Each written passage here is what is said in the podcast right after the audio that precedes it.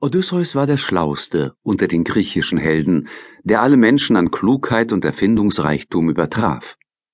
Zehn Jahre lang hatte er, zusammen mit den berühmten Heerführern Agamemnon, Menelaos und Achill und tausenden Gefolgsleuten vergeblich die Stadt Troja belagert.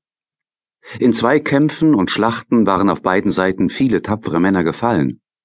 Aber noch immer war kein Ende des Krieges in Sicht, denn die Trojaner waren nämlich ebenso stark und mutig wie die Griechen. Doch nach so vielen Jahren einfach aufzugeben und ohne Sieg und ohne Kriegsbeute nach Hause zu segeln zu den Frauen und Kindern, die so lange hatten warten müssen, daran wollte keiner der Helden denken. Auch im Olymp gab es zwei Lager. Einige Götter unterstützten die Griechen, andere hielten zu den Trojanern. Um den Kampf endlich zu entscheiden, ersann Odysseus eine List. Er ließ seine Gefährten ein riesiges Pferd aus Holz bauen. Es war so groß, dass in seinem hohlen Bauch Platz für eine Schar von Männern in voller Rüstung war. Um es bewegen zu können, hatte Odysseus Räder unter den Hufen anbringen lassen. Sein Plan war es, das Pferd nachts vor den Mauern von Troja aufzustellen, das Heerlager abzubauen und scheinbar mit allen Kriegern davon zu segeln. So erwachten die Trojaner eines Morgens und bemerkten, dass vor ihren Toren keine Zelte und am Ufer keine Schiffe mehr zu sehen waren, nur ein gewaltiges hölzernes Pferd stand da. Sie beratschlagten.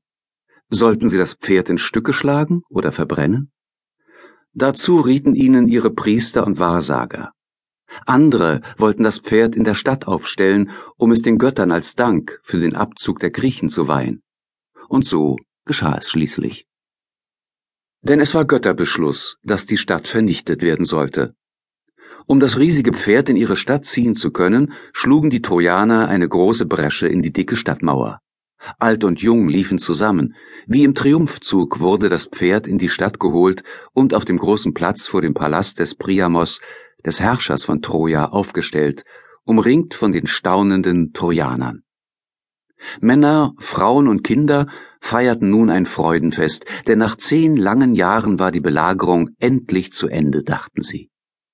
So tanzten, sangen und tranken sie bis spät in die Nacht. Als alle Trojaner schliefen und es ganz still war in der Stadt, öffnete Odysseus, der sich selbst mit einigen Gefährten im hohlen Bauch des hölzernen Pferdes versteckt hatte, eine Luke und kletterte vorsichtig hinaus.